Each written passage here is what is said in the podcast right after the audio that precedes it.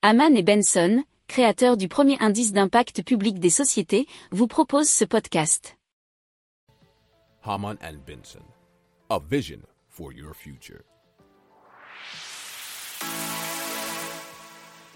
Le journal des stratèges.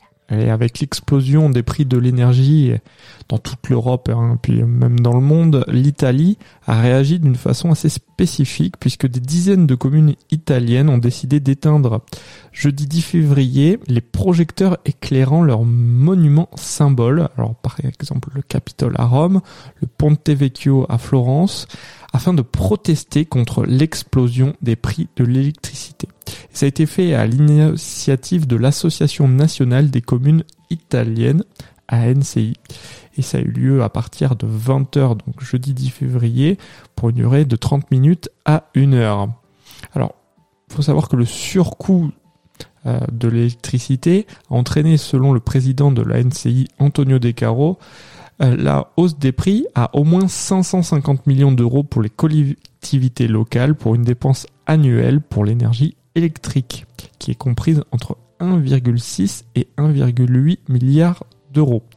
Le gouvernement avait annoncé tout de même fin janvier des aides de 5,5 millions 5,5 milliards d'euros afin d'alléger la facture d'électricité et de gaz des ménages et entreprises, mais selon euh, eh bien, les maires des principales communes d'Italie, ce n'est pas suffisant.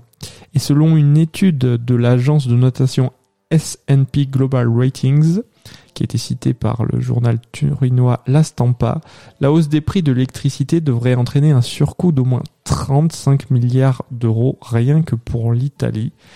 Et c'était un article du journal challenge.fr.